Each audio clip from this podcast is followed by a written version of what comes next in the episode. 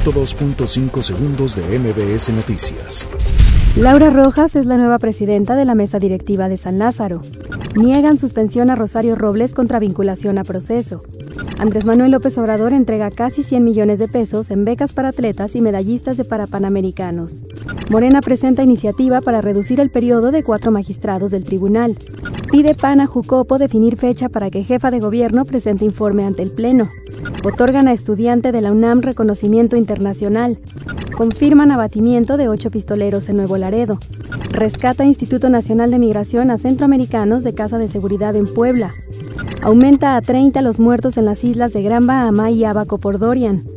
Víctor Garcés anuncia a Ciboldi como director técnico del Cruz Azul.